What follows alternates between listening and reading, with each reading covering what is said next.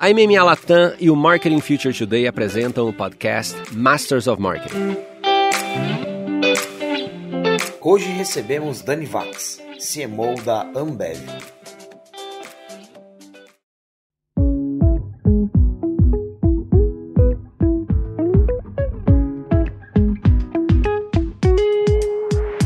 Fabiano, mais um episódio de Masters of Marketing, esse pesado. Esse promete. Esse promete. Provavelmente a gente vai apanhar aqui igual outro dia que a gente apanhou aqui. Não faça trocadilho do que ele trouxe, do que ele não trouxe, porque é, tá, essa piada tá desgastada, tá? É verdade, dizer. é verdade. Convidado especial como co-host, Cris Nalmóveis, parceira da MMA há muito tempo já, mas nunca esteve num podcast. Aliás, eu já transformei um painel da Cris num podcast, mas é a primeira vez que ela tá num podcast nosso. Nem sabia. Ah, é verdade, é verdade, lembrei. Muito prazer, muito obrigada pelo convite.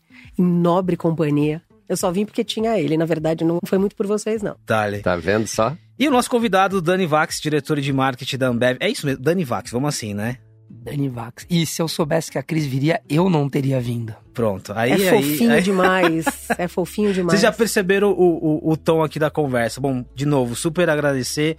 Dani, algum tempo que a gente já acompanha o teu trabalho e queria ter essa conversa, né? Novembro de 2022, vão para dois anos que você assume a cadeira de VP de Marketing da Ambev. Conta um pouquinho sobre isso, dá uma proporção pra gente e pras lideranças que estão nos ouvindo do que significa estar nessa posição, cara. Bom, primeiro, muito obrigado, super prazer, que bom que a gente conseguiu fazer. Minha voz tá um pouquinho fanha, mas não é Covid, tá tudo bem. Eu- esse, na verdade, eu tô há 15 anos na Ambev, e desde que eu entrei na Ambev, o meu sonho sempre foi tocar essa caixa. Porque eu sempre senti que tinha um, tinha um potencial de impacto muito grande. Eu acho que quando você né, trabalha no marketing da Ambev, uma coisa que a gente percebe é, de fato, que a gente tem marcas muito amadas, que estão na vida das pessoas de uma maneira muito intensa. As pessoas né, têm uma relação com as nossas marcas. Se você pega uma marca como a Brahma, é uma relação familiar, de muitas gerações. Pai bebia, meu vô bebia, tem um negócio assim. Então é uma responsabilidade muito grande, ao mesmo tempo que é uma empresa brasileira que leva um pouco essa aura do Brasil para fora. Então acho que a gente tem uma responsabilidade muito grande com o Brasil, né, em se tratando de Ambev. Então é um trabalho que, de um lado, é muito prazeroso, porque trabalhar com, né, com marcas de bebida, com cerveja, com Zé Delivery, são produtos que produtos e marcas que estão na nossa vida que são muito legais de trabalhar, mas acho que tem um, um outro lado que é essa responsabilidade de ser uma empresa muito grande, uma empresa que né, tem um compromisso muito grande com o Brasil. Então a gente sempre fica dividido entre esses dois lados, o lado da diversão e o lado da responsabilidade. Impacto, acho que é uma palavra super importante aqui, mas tem uma perspectiva é, no contexto de Ambev, é, e aí também está relacionado a tamanho, a transformação, que é um processo de transformação, de digitalização, inovação, não importa, que já vem de alguns anos, e ele é muito expressivo, né, porque ele se dá no micro, ele se dá no macro como companhia. Qual a influência desse processo no marketing, assim, o respirar de, de uma companhia de consumo que vai se tornando uma tech, né, o quanto que isso chega até você e como chega? É, essa é uma mudança recente que a gente ainda está no meio da jornada de transformação. Né? A gente tem como maior produto a cerveja, então a gente tem muito orgulho de ser uma empresa de cerveja, mas já há muito tempo que a gente também evoluiu para ser uma empresa de bebida, além de cerveja. E mais recentemente a gente está nessa jornada de se transformar numa plataforma. E hoje a gente tem dois produtos e serviços que ajudam muito nessa jornada e que tem um impacto muito grande no marketing.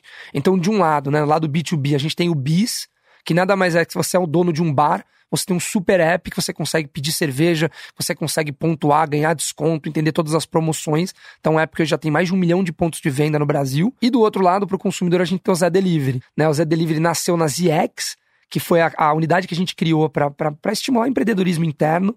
E o Zé nasceu lá em 2015, 2016.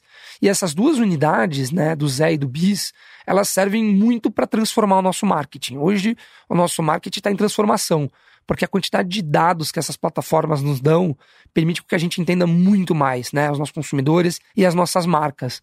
A gente é uma empresa de portfólio, então para a gente é muito importante que uma marca se- seja posicionada diferente da outra para não canibalizar. E hoje o Zé e o Bis, eles nos dão, nos dão muita ferramenta para a gente entender melhor as pessoas, para a gente conseguir fazer promoções mais assertivas, para a gente entender os comportamentos né, das pessoas no Brasil e, obviamente, que me, me cria um canal direto. Então, né, o marketing de cerveja, sei lá, dos anos 90, era um marketing onde você tinha grandes patrocínios e botava todo o dinheiro na televisão. Era basicamente isso que a gente fazia. E foi isso durante muito tempo. Eu falo anos 90, mas sei lá, até dois, três anos atrás, 80% do nosso dinheiro ainda era televisão. E eu acho que nesses últimos anos a gente vem se digitalizando. Hoje, mais da metade do nosso dinheiro já é no digital. E isso requer uma transformação cultural, uma transformação de capabilities, né, de capacitação do nosso time e uma transformação de gente. Você tem que contratar gente diferente, você tem que formar gente diferente para aprender a trabalhar com marketing nessa, nessa forma diferente. Então, em resumo, essa transformação de plataforma ela está começando, mas ela já, já é bem expressiva e o marketing tem que né, aprender a se transformar também para conseguir fazer isso. É muito interessante você mencionar o Zé e Biz aqui. A gente tem um episódio do Masters of Marketing com a Thaís, a do Zé, que conta muito sobre o case, sobre a marca. Mas especificamente, eu me debrucei recentemente estudar um pouquinho do, do case de Biz. E o Biz, ele, ele ilustra muito essa transformação de uma companhia de consumo para uma companhia que desenvolve tecnologia, plataforma, né, inclusive para outros mercados. É muito interessante. Cris, deixa eu te botar na conversa aqui essa relação marketing, inovação, marketing, digitalização. Acho que na tua vivência em outras companhias, olhando para outros segmentos, isso está acontecendo. Claro que com proporções diferentes. O que, que você percebe nessa relação marketing, digitalização, marketing, transformação digital? Acho que é isso que o Dani está falando, por exemplo, de dessa capability interna das pessoas conseguirem pensar de uma maneira que muda completamente. Então, Acho que é uma conversa que a gente sempre tem, assim, né? Como é que você começa fazendo uma campanha em 2022? E a gente ainda pensa no filme muitas vezes, né? E acho que esse é um jeito que acho que Daniel vem fazendo muito essa mudança dentro do time Nambev, e eu vejo isso acontecendo em muitas outras empresas que eu trabalho, justamente que é como que você muda o start de criatividade dentro disso. Porque normalmente o cérebro da turma está muito pautado para criar um filme de 30 e depois eu desdobro. E eu acho que isso não funciona mais deste jeito que a gente está fazendo, porque senão sempre fica uma coisa meio capenga ali. Funciona? Ah, talvez até funcione, de alguma maneira funcione, mas eu acho que essa tecnologia de você pensar aonde eu vou distribuir, de que maneira eu vou distribuir, qual é a mensagem que eu consigo colocar numa tecnologia que eu preciso ficar pulando como TikTok, sei lá, eu preciso fazer uma dança ou uma coisa que eu quero fazer que é mais profunda, que é uma coisa sobre leitura, porque newsletter é um negócio que não para de crescer. Tô dando um exemplo bem, assim, banal, mas é que eu acho que hoje, se os times não pensarem e não conseguirem partir de um lugar diferente de pensamento, a gente sempre vai ficar meio tio do churras, assim, sabe? Que faz um filme de 30 e depois tenta distribuir nas outras coisas. Então, eu acho que essa, para mim, é a mudança principal que os times de marketing precisam fazer. É começar a pensar que a criatividade sai de outro lugar, não mais daquele pensamento que que a gente conseguir encaixar e que vão ter momentos dos 30 segundos, entendeu? A gente ainda continua falando de quem tem lá o, o intervalo exclusivo no Fantástico, o break exclusivo do Fantástico, quando sai o filme a primeira vez. Ainda é legal. O Brasil é grande demais também. Mas a gente está vendo uma revolução chegar com 5G, né? Mas você sabe que esse é um ponto que eu, que eu vejo, assim, concordando super com a Cris. Eu acho que a gente, no mundo do marketing, muitas vezes a gente cai nas dicotomias, né? Agora a televisão morreu. Agora é a era do digital, o rádio morreu. E no final do dia as coisas elas se somam, elas se reinventam. Se você pega o que é novela hoje em dia no Brasil, o Big Brother, é gigantesco, tem uma audiência gigantesca. Então, eu sou menos da tese do ou e sou muito mais da tese do eu. Acho que ainda tem um papel enorme no Brasil para televisão. Agora, tem um papel enorme que está crescendo e muito maior para a rede social, para o commerce. Né? E o que a gente tem que fazer, acho que talvez o profissional de marketing moderno, que ele tem que conseguir fazer é ter espaço na cabeça para misturar, para equilibrar essas diferentes disciplinas, para entender qual é a jornada de entretenimento, ainda mais numa, numa empresa que vende marcas tão populares quanto a gente, tem que falar com todos os brasileiros, né? Qual é a jornada dessa pessoa, em que momento essa pessoa está vendo televisão e, e, que ela está ao mesmo tempo consumindo a televisão que ela está no celular e, e em redes sociais. Então eu acho que o marqueteiro e marqueteira modernos, eles conseguem conviver com esses dois aspectos né? De que as coisas não morrem, elas se reinventam, elas se somam, elas se transformam e que a gente precisa repensar o processo para isso. Ô Dani, a gente volta num ponto, repensar o processo é super importante e pegando o gancho, porque a crise descreveu ali uma mudança de cultura, né? E eu volto no ponto que você falou, a proporção do que é uma Ambev em termos de cultura corporativa também. Começamos falando sobre transformação. É, qual que é esse desafio? Porque aqui a gente está falando de várias marcas, de equipes que, diferentes e dentro de uma estrutura que também está mudando mudando. Então, como que você faz esse jogo da transformação da cultura corporativa como um todo e da transformação no marketing nessa, nessa mudança de perspectiva? Tem duas verticais que a gente fala em termos culturais para a transformação do marketing.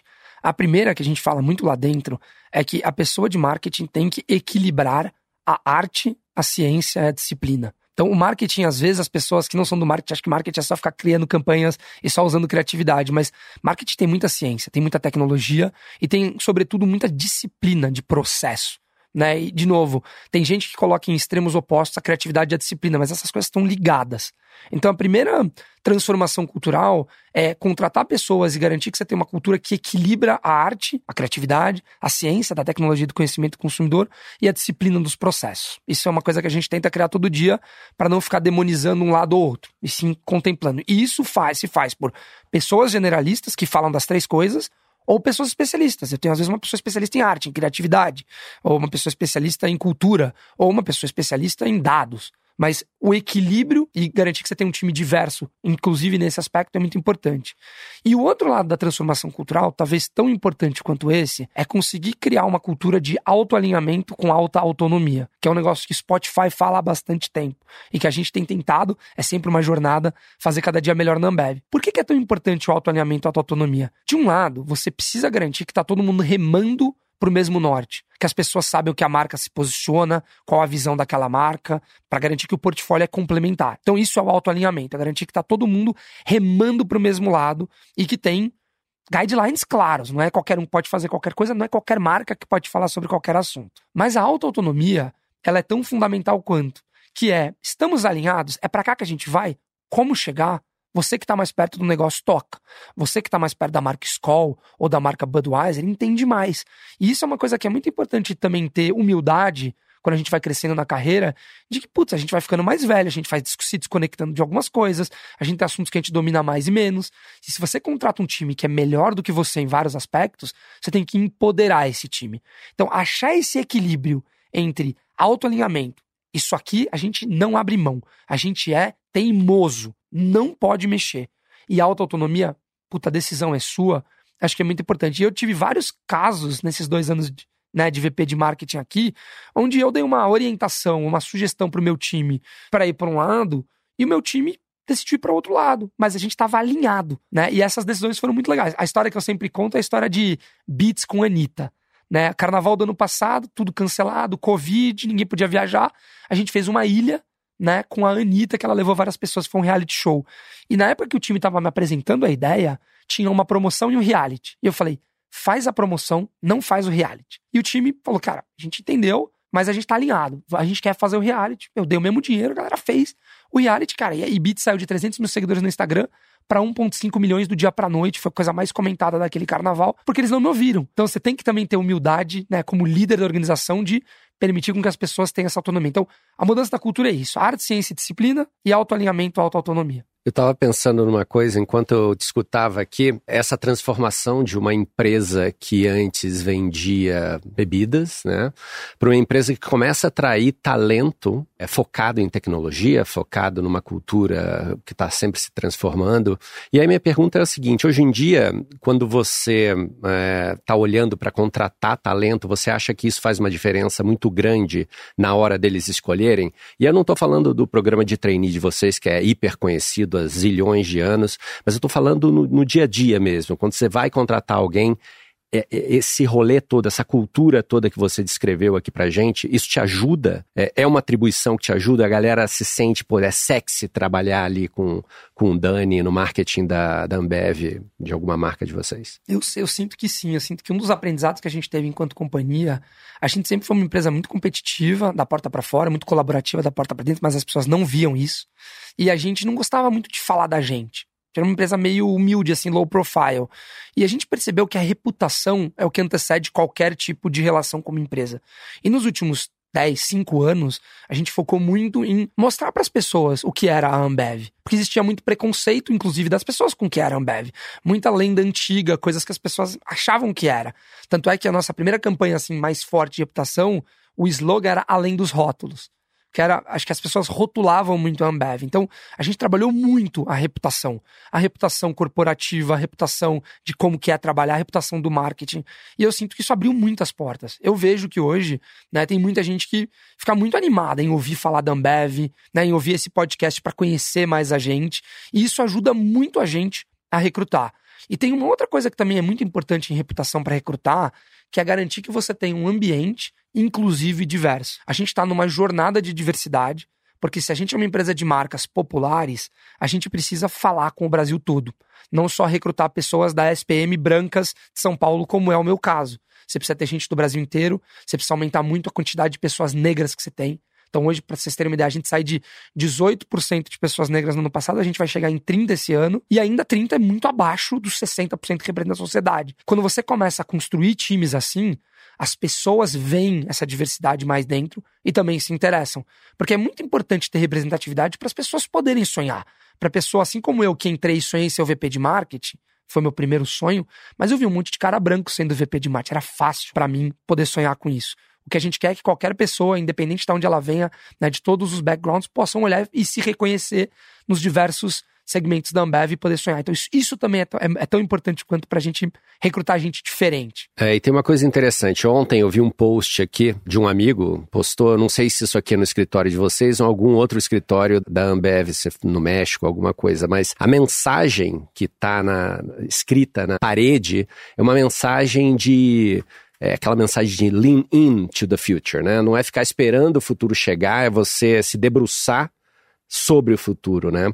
E eu acho que isso faz uma diferença muito grande para a rapaziada mais jovem. Eu acho que já teve essa mudança mesmo. A gente mesmo dentro da MMA, a gente tinha uma pessoa que entrou no programa de trainee de vocês, está lá até hoje. É, e eu falei para ela, falei, ó, cuidado, mas é um negócio que você vai passar ali por uma situação de, sabe, estresse e tal.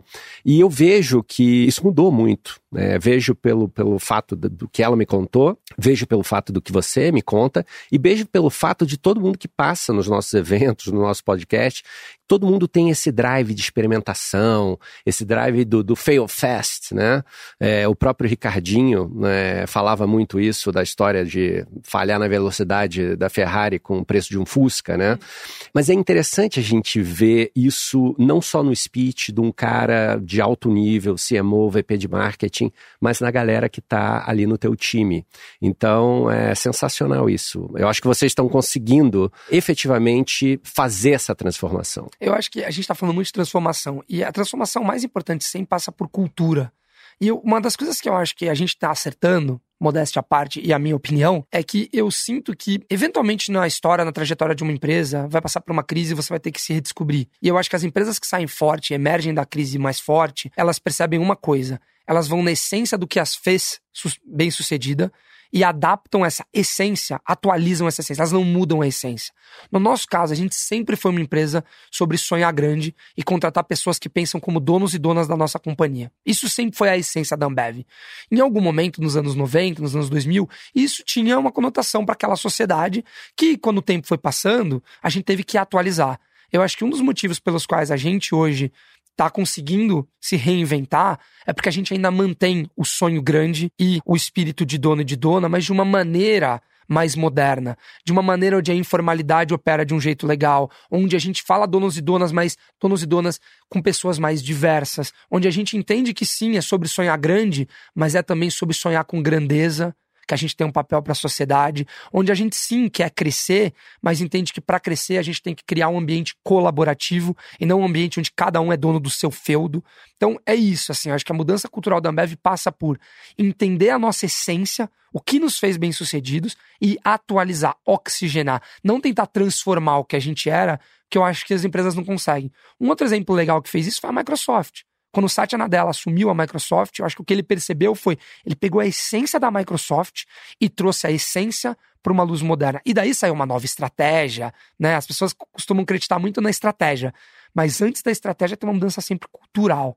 E eu acho que é isso que a gente está nessa jornada. É sempre uma jornada, a gente ainda não está não chegou lá, mas a gente está feliz nessa jornada. Tudo aqui é construção, né? E voltando na questão da diversidade e com esse olhar de construção, é, no início você falava sobre o impacto que tem a Ambev sobre qualquer coisa que ela vai fazer. E, e diversidade, e aqui, Cris, eu acho que cabe muito uma visão tua também. É, a diversidade estrutural de uma companhia já é um desafio que a gente está aí há muito tempo falando, né? Não é uma coisa simples. Mas aí tem um ecossistema, adicionando uma camada de complexidade aqui. Quando a gente olha para o marketing, para a publicidade, essa é uma pauta, né? Não é mais sobre a tua equipe diversa no marketing, mas a, a agência que trabalha comigo, o meu parceiro, né? Qual que é esse desafio também aí de puxar o ecossistema e como ele vem se dando, né? Porque também não faz sentido, né? Você leva novos repertórios para uma campanha, por exemplo, mas é de novo, todos os parceiros, todos os as pessoas que estão ali por detrás, é uma complexidade aqui também, né? Essa eu vou deixar a Cris, porque o que, que a Cris. Eu e a Cris a gente é muito próximo, por isso que eu fiz a brincadeira. Ela sabe que é brincadeira no começo. Mas assim, a Cris, ela atua muito como uma grande consciência nossa. Ela nos mantém honesta, ela me mantém honesto. Porque a gente tem uma relação íntima onde ela tem bastante transparência para me dar choques de realidade. Então a gente convida a Cris para uma série de assuntos e pautas para ela justamente nos ajudar a criticar, a nos criticar e a gente a crescer. Então, Cris, conta um pouco aí para nós. Não, eu acho que tem uma coisa super importante disso, que assim, rever uma. Assim, quando você vai falar de cultura empresarial no Brasil, é a cultura da Ambev. É a mais famosa, é a mais conhecida, é o que todo mundo sabe os pontos, né? Assim, então, gastar sola de sapato, sentimento de dono, nunca estamos satisfeitos. E eu acho que parte da nossa conversa, inclusive minha e corporativa com a Ambev, passou muitas vezes por olhar para essa cultura e falar: vocês nunca estão satisfeitos? Isso é infernal, nunca estar tá satisfeito. Porque você nunca pode comemorar, e isso, durante muito tempo, fez com que as pessoas ficassem muito ansiosas com o próximo passo, o próximo, e não comemorassem a chegada. É como se você. A gente estava aqui no começo falando sobre a NASA.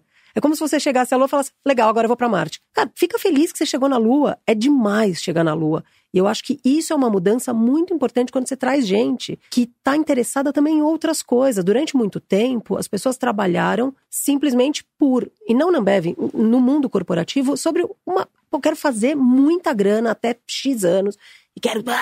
Era, era uma corrida de 100 metros a cada, cada, a cada 10 segundos renovava, mais 100 metros, mais 100 metros. Não era uma maratona. E a gente descobriu que precisa fazer uma maratona. E que essa maratona vai ter um monte de gente pegando o, o passando o bastão de um para o outro de um jeito diferente. Eu não passo bastão igual o Dani passa, que não passo bastão igual você passa. Isso não é ruim.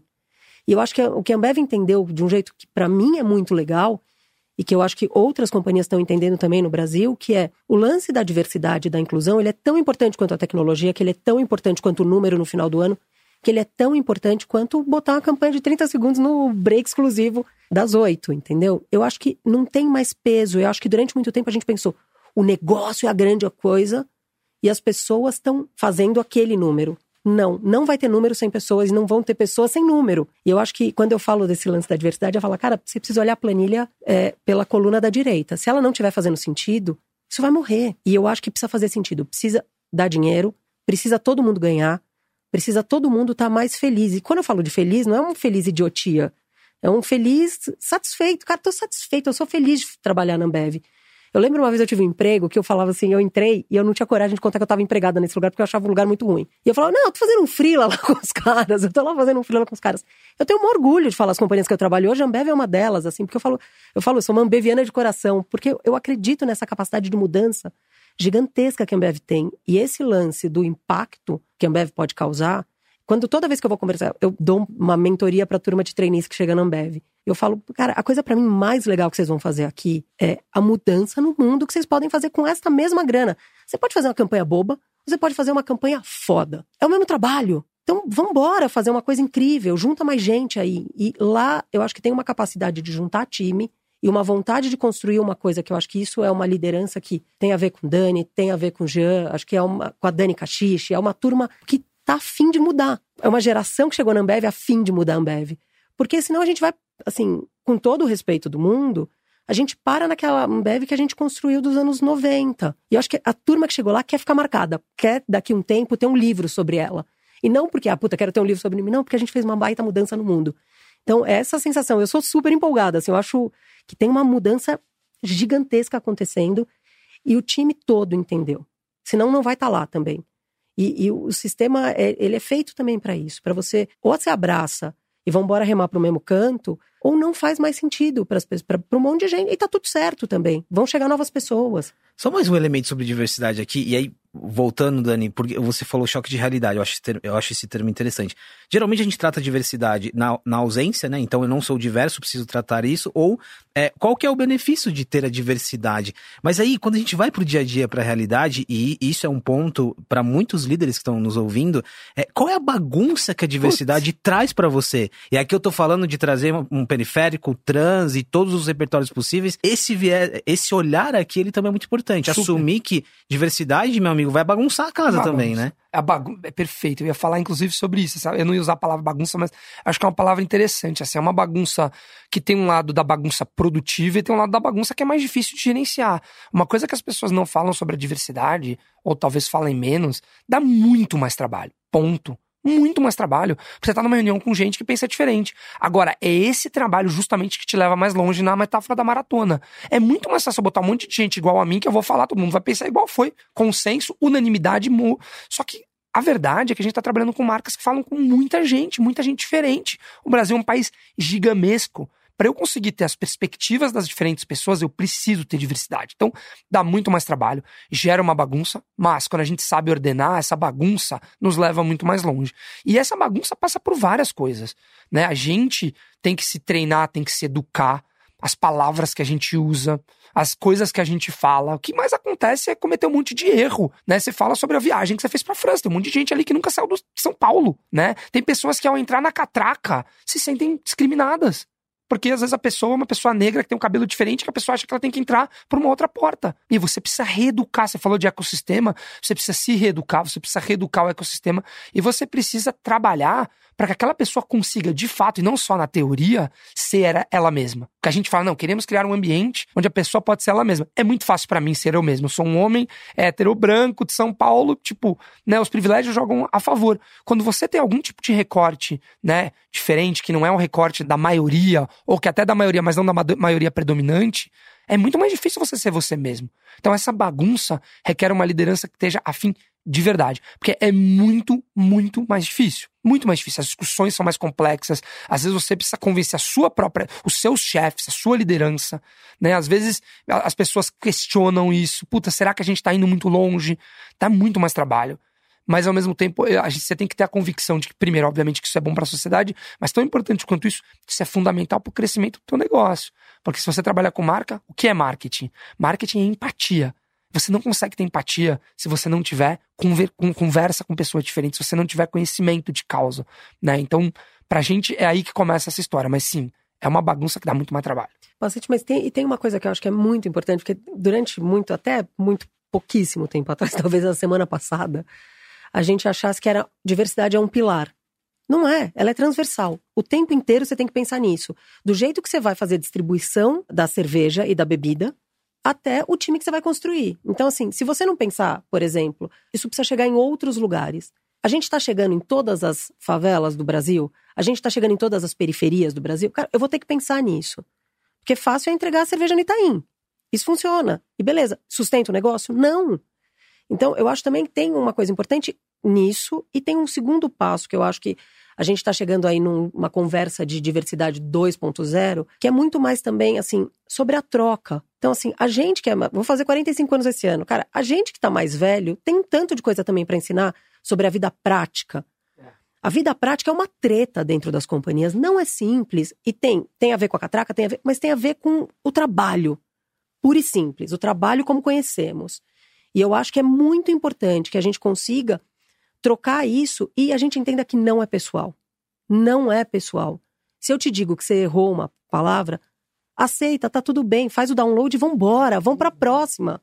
Entendeu? A gente fica parado ali, ah, não, mas falando, meu filho. Não, não, eu tô te ajudando, tô te dando, assim, um skill a mais. Considera isso, entendeu? Como se você estivesse aprendendo uma palavra em inglês, sei lá, qualquer coisa, entendeu? Pra, vamos facilitar a jornada. E eu acho que a gente vai dificultando essa jornada de um jeito que, assim, eu não tenho mais paciência para essa conversa. Tenho pressa. Então, vamos embora, vamos facilitar. E, e du- só umas duas coisas que, que acho que é legal pontuar aqui. Uma de um lado e outra do outro, assim. Tem uma coisa que eu tô começando a falar mais na, na companhia, assim, pro meu time, que é trampo é trampo.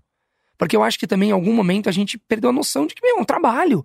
Claro que é pra você se divertir, se dar bem, tem que ter saúde mental. Mas às vezes também a nova geração que ficou muito tempo em casa esqueceu algumas coisas que a gente tem que reensinar. Que, putz, tem hora que você tem que fazer. Deixa eu dar um exemplo. Às vezes você tem uma opinião sobre um assunto, mas a tua marca representa outra coisa. Ou você coloca uma linha no chão e fala, putz, isso eu não vou.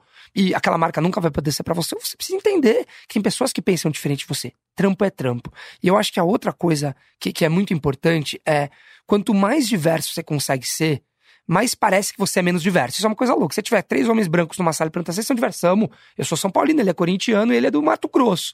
Se você botou uma pessoa negra, já vai parecer que é menos diverso. Então, a diversidade, ela é uma construção que ela começa e ela te puxa para baixo, porque você acha que você é menos diverso, e você tem que ter muita paciência e humildade. Você vai errar. As pessoas têm que aprender que o racismo ele é estrutural no Brasil. Infelizmente, todos nós fomos criados nisso e que as nossas propagandas têm elementos disso e que a gente tem que desconstruir. Se você tiver medo de falar a palavra errada, se você tiver... e não conseguir avançar, você vai parar e não vai conseguir transformar. Ao mesmo tempo, tem que aprender, né?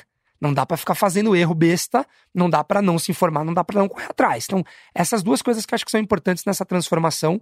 E, e aí, para fechar esse ponto, deixa eu te dar um exemplo de uma campanha recente que deu bastante conversa. A gente tem uma marca chamada Brahma, que tem um propósito de unir os brasileiros através das paixões. Brahma quer sempre achar o ponto em comum.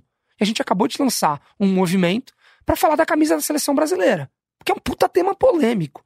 E a gente ouviu muito, por a gente ter cada vez mais um time de gente diferente, de partidos políticos diferentes, a gente consegue ouvir, entender, conversar e perceber que existe sim uma coisa que une a gente nesse momento que o Brasil está tão desunido, que é puta, a gente ainda gosta do Brasil. A gente ainda acredita que, puta, a seleção brasileira tem um elemento legal de Brasil, do sonho brasileiro. Então, vamos se unir por isso, ao invés da gente ficar só dividido. E aí a gente conseguiu chegar num negócio que é um ponto em comum.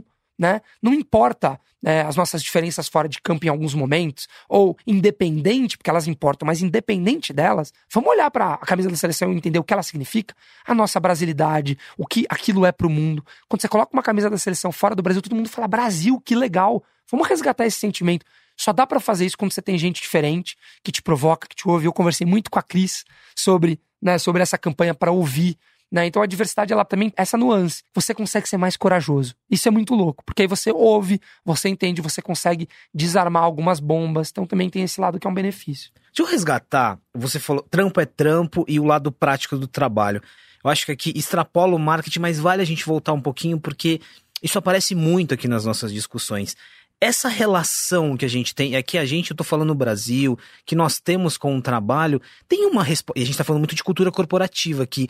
Tem uma, tem uma responsabilidade também das companhias isso é uma pergunta genuína, assim. Quando você fala muito do propósito, da missão, isso não acaba contaminando um pouquinho também? Do tipo, trampo é trampo, tem um lado prático, mas caramba, me colocaram aqui para cumprir uma missão, para cumprir um propósito. Vocês entendem isso? Tem uma responsabilidade também das companhias nessa confusão que às vezes a gente faz do trampo é trampo, ou não, eu tô aqui como uma missão, e entre outras coisas. Entendem isso? Eu acho que a minha filosofia para tudo em termos de cultura é o equilíbrio. Eu acho que a nossa sociedade é mais sexy você ser o extremo, mais fácil ser extremo. Mas eu acho que no final a resposta das melhores coisas, as coisas mais transformacionais tem equilíbrio. Então quando eu falo trampo é trampo, eu não tô querendo dizer assim, abaixa a cabeça e faz, independente das coisas, você tá sendo pago. Não é isso. Eu falo trampo é trampo muito menos do que eu falo as outras coisas, mas eu trago para equilibrar. Porque às vezes eu acho que a nossa narrativa ficou muito sexy, é a missão, é trans. E as pessoas não entenderam que, putz, ainda é um trabalho, né? Você ainda está sendo pago para executar uma missão, para a companhia crescer, para a companhia entregar valor. É óbvio que ela precisa crescer entregar valor, responsabilidade, ajudando a sociedade, mas ainda é sobre crescimento, ainda é sobre geração de valor. A gente quer crescer, a gente quer ser o melhor, a gente é uma empresa que tem sonhos grandes. Então, eu acho que esse, essa dose de equilíbrio que a gente tem que ter, não exagerar no trampo é trampo, e como era talvez na década de 90, abaixa a cabeça aí, fica rico, fica 20 anos aqui independente, engole o choro. Não é isso. Mas também não é, puta, Relaxa aí, pezão em cima da mesa, é home office, trabalho é 100% flexível, vem quando você quiser, faz o que você quiser, férias quando você Calma, tem um limite. Eu acho que essa talvez seja a beleza quando você vai ficando mais velho e vai percebendo. Existe um limite na direita e um limite na esquerda. E o que a gente tenta é equilibrar. Então, puta, o modelo híbrido funciona. Claro, mas tem regras. Tem que ter algum tipo de processo. Não dá para deixar o caos reinar. Não dá para deixar a deriva as coisas. Então é isso que a gente fala, é de um lado sim, vamos ter um propósito, a gente acredita que a gente quer criar, né, sonhar grande para criar um futuro com mais razões para brindar. Isso é romântico, é filosófico, a gente acredita muito nisso, mas ao mesmo tempo, trampo é trampo, queremos crescer, queremos pô, entregar resultado. Você tem que, né, acho que tinha uma frase, não sei se era do Churchill, que falava que inteligência é segurar dois pensamentos antagônicos na sua cabeça. Para mim é isso, né? É o equilíbrio de coisas diferentes para você lembrar que existem nuances para as coisas e não ir nem para um lado nem para o outro. E acho que tem uma coisa importante nisso, que é a, a noção de que você está construindo. Quando você critica, você está construindo. Quando eu e o Dani, a gente se fala às nove da noite para falar da campanha de Brahma que vai entrar ali da, dali a 24 horas, num assunto que é ultra nevrálgico nesse momento no Brasil, a minha ligação com ele não é, não, tipo, eu faria assim, eu faria assado, acho que isso faria melhor, eu faria desse jeito. E é um jeito que a gente vai construindo junto. Eu acho que essa noção de construir junto, para mim hoje ela fala muito mais sobre esse sentimento de dono do que qualquer outra coisa, sabe? É menos sobre você apagar a luz quando você sai da sala, e é importante que você apague a luz quando você sai da sala. Mas é a sensação de que você tá colocando ali teu tijolo naquela história. Eu tenho muito essa sensação. Acho que a gente não pode perder essa noção da construção diária da coisa. E é músculo, cara. A gente não vai acertar no primeiro dia. Não vai. Se você não estiver lendo sobre isso, se você não estiver escutando sobre isso, se você não tiver isso quer dizer sobre qualquer coisa, tá? Sobre marketing, sobre diversidade, sobre aprender a tomar cerveja. É músculo. Um dia, um dia a gente já foi. Quando a gente olha nossas fotos lá dos anos 80, não, quer dizer, dos 90, vai. Bebia qualquer coisa, entendeu? E aí a gente foi ficando, foi virando esse lugar. Pô, a gente agora, né, entende mais sobre a bebida. Eu acho que é um pouco isso, assim. Daqui a 20 anos a gente vai olhar para trás e vai falar: Meu, olha o que, que a gente falava. Quando os Incas, eles falavam, olha como os Incas viviam. Que a gente vai estar tá falando sobre esse podcast, cara. E a gente, assim, é músculo. Vai testando. Não vai ser, ninguém chega na academia no primeiro dia e faz 500 flexões. E Infelizmente. Aí, e aí tem as contusões, você né, regressa um pouquinho e por é aí isso. vai. É, esse ponto é importante da construção. Ô Dani, meu, o papo, o papo voou e a gente ficaria muitas horas aqui. É, é Eu tinha pelo menos umas três perguntas calma, não, pivotantes aqui para fazer. Calma, calma que não acabou, segura, segura. É, eu acho legal que a gente extrapolou bastante o marketing aqui, porque também não tem como. Um, um aspecto importante aqui, de novo, a gente fala muito sobre liderança. Você deixou muito claro em vários momentos aqui sobre a sua, a sua vulnerabilidade, né? E de forma muito consciente, né? Quando o, o teu time fala, não, é, você fala, vai por aqui, não, eu vou pelo reality. Ou mesmo quando você provoca a Cris sobre o choque de realidade. E a pergunta é, e aí extrapolando a bolha do marketing, você percebe, tô voltando para uma cultura, você percebe isso nos seus pares em finanças, em vendas? A gente tá falando a mesma língua ou o marketing ainda tá um pouco à frente em algumas conversas, inclusive na vulnerabilidade do líder? Olha, eu acho que eu sou muito abençoado, né? Porque eu acho que a Ambev hoje tem a liderança do Jean, que é o CEO da Ambev, e que é um cara muito. Assim, ele é muito transformador para nossa companhia, porque ele tem a cultura da companhia, ele tem 20, mais, mais de 20 anos de Ambev, mas ele tem essa cultura oxigenada. E é um cara que trouxe as provocações de como reoxigenar a Ambev. E ele é, talvez, o grande arquiteto dessa transformação que a gente está começando a fazer. E o Jean, ele no final do dia, ele é o responsável pela cultura, né? Ele, como CEO, uma das coisas mais importantes é gente e cultura. E ele tem isso enraizado nele. É um cara que ouve muito, é um cara super humilde, um cara curioso. Então, no final do dia, né, o papel de um líder, a coisa mais importante, talvez eu não tenho filhos, mas que é, que é provavelmente o que acontece também com as famílias, com os pais, assim, as, a, os filhos e os funcionários e o time vão copiar suas ações. E aquilo é a cultura. A cultura nada mais é do que aquele ambiente que gera das ações, das escolhas, das coisas que você faz. Eu acho que a Ambev hoje está se tornando uma empresa muito mais humana, muito mais empática, muito mais curiosa e muito mais vulnerável, muito em função do que o Jean codifica. Então, eu não acho que é algo específico do marketing. Eu acho que é algo que a Ambev está descobrindo. E isso está nos levando mais longe, porque a vulnerabilidade ela permite com que mais pessoas te deem ideias, com que não, não se criem barreiras para gente diferente poder opinar para que você mesmo não caia na bolha da liderança, de achar que você é o sabe tudo e de impor, que a gente tem esse poder, né? A Ambev, assim, a gente às vezes acha que a gente não é uma empresa hierárquica, mas é óbvio que tem um poder eu, eu falar pro time fazer. Se naquele caso de Beats eu tivesse falado, galera, entendi, mas eu não quero, não faz. Eles não fariam. A gente tem esse poder. Então, é, é muito fácil cair nessa bolha do poder. Só que ela não te leva mais longe. Porque marketing é algo que mudou muda todo dia, porque fala sobre seres humanos, sobre sociedade que está em constante transformação. Se você não criar um ambiente onde você é vulnerável para errar, você não consegue ir longe. E ao mesmo tempo, como eu sou o cara do equilíbrio, é óbvio que tem momentos que você também tem que impor a tua visão. Ser vulnerável e ter auto-autonomia não significa que você não toma algumas decisões. Nem sempre, ou seja, na maioria dos casos, você não vai ter unanimidade, não, às vezes não vai ter maioria, você às vezes vai ter que ir contra. Já aconteceu também. Assim como no caso de Bits, o contrário. falei, galera, entendi, mas eu acredito nisso. Ou você ter, saber do poder da tua caneta para o poder de veto. Eu, como VP de marketing, tenho o poder de veto em algumas coisas. Não vai fazer. Porque, putz, eu não acredito nisso. Saber usar a caneta do. O, o lápis da autoautonomia e a caneta vermelha do veto é a grande dificuldade que talvez a gente tenha como líder, porque você não sabe quando usar um e quando usar outro. Então, é um equilíbrio de empoderar, mas às vezes tomar decisões difíceis. Né? No final do dia, criar uma cultura de vulnerabilidade, mas uma cultura também que entende que, às vezes, tem uma direção a ser seguida. O trampo é trampo, mas o propósito. Né? E tem um negócio que eu falo que vai soar até meio contrassenso, mas que, que é o que eu acredito, assim, é, que é o negócio do amador. Acho que você falou no começo sobre o Jordan, você falou, eu sou meio amador. E a gente usa essa palavra aqui no Brasil, veio até da frase do Tom Jobim, né? O Brasil não é para amadores. Ele falava não é para principiantes, mas cristalizou o Brasil não é para amadores. E, e, quando você vai no, na, na etimologia da palavra amador, ela vem do latim amar. Amador é alguém que faz algo por amor.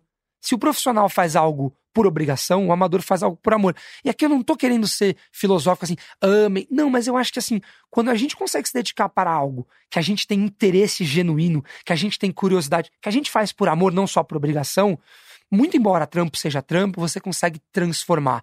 Você consegue ser curioso, você consegue ser humilde, porque o amador está sempre em modo principiante, em modo aprendizado, em modo eu posso mais, enquanto o profissional talvez ele esteja numa cristalização de eu sou profissional.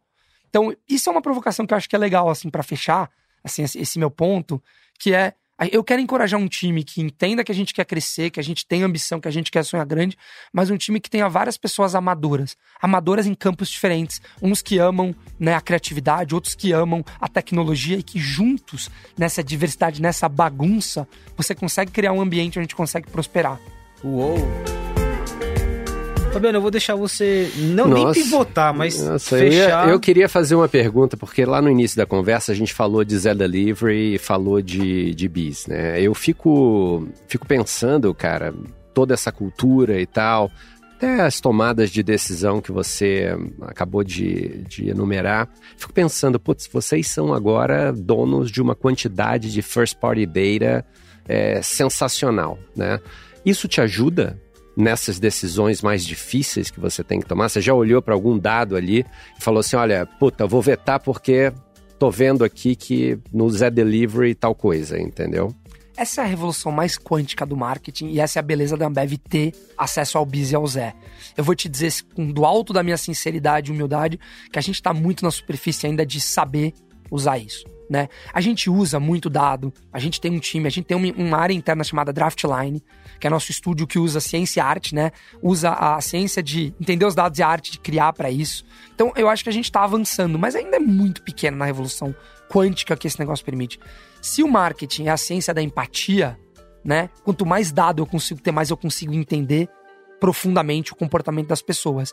Hoje a gente tem uma base de dados, como você mesmo colocou, abissal, muito grande. A gente tem um time de programador, um time de engenheiro de dado, de cientista de dado enorme dentro da Ambev, mas a gente ainda tá ligando as tubulações. A gente tá no começo desse processo, sabe? A gente já toma várias decisões para melhorar a nossa mídia, para fazer inovação de uma maneira mais acurada, né? Para de fato conseguir fazer um CRM que eu entendo as diferenças entre vocês dois com base no seu consumo, mas ainda estamos no começo.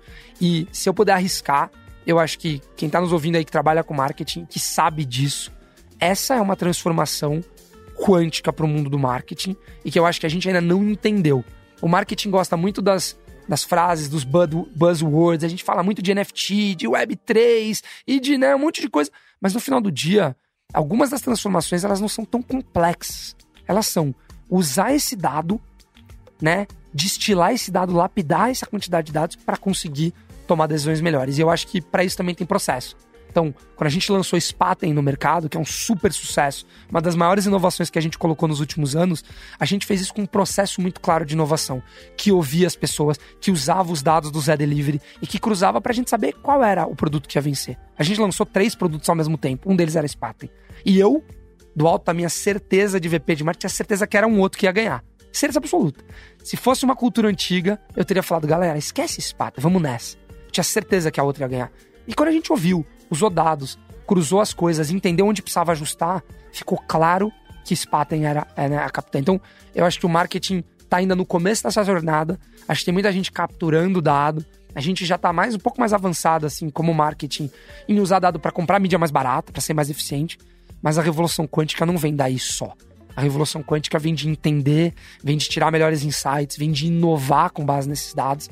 E por isso que o Zé Delivery além de crescer, de se transformar uma área, né, com, com potencial lucrativo pra Ambev, é um puta canal pra gente conhecer melhor as pessoas. E, e é aí que a gente aposta. Eu tava esperando muito para fechar com esse exemplo, não para dizer que eu estudei o, o, case específico de BIS, mas é um projeto BIS Force, que é um, um app para força de vendas, e aqui tem uma relação direta com, tem uma conexão com dados e tem uma relação que a gente falava lá no início sobre mudança de, de da mente das equipes, porque é trans, pegar o vendedor que estava muito num olhar operacional, é, levar uma plataforma, talvez gamificada, mas com dados e com informação e transformar esse vendedor num consultor, né, em algo mais estratégico. É exatamente o que a gente estava falando no início para as equipes e gostei de, de, destacar esse exemplo que não está no marketing porque é uma relação direta e volta ao nosso ponto, né? A mudança cultural de uma companhia, ela está em todas as áreas. E eu ficaria aqui falando muitas horas, eu adorei esse papo. Fabiano, muito obrigado. Cris, nem tem como agradecer. E Dani, é isso, cara. Obrigado pela aula aqui. E de novo, acho que pela vulnerabilidade de, de é, aceitar algumas condições e entender que o choque de realidade está aí todo dia. Vamos junto. Muito obrigado, foi um super prazer. E vamos nessa.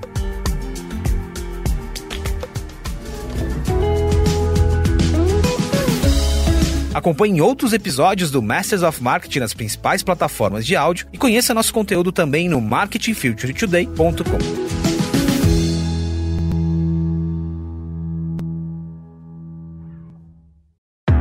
Esse podcast foi produzido e editado nos estúdios da AudioEd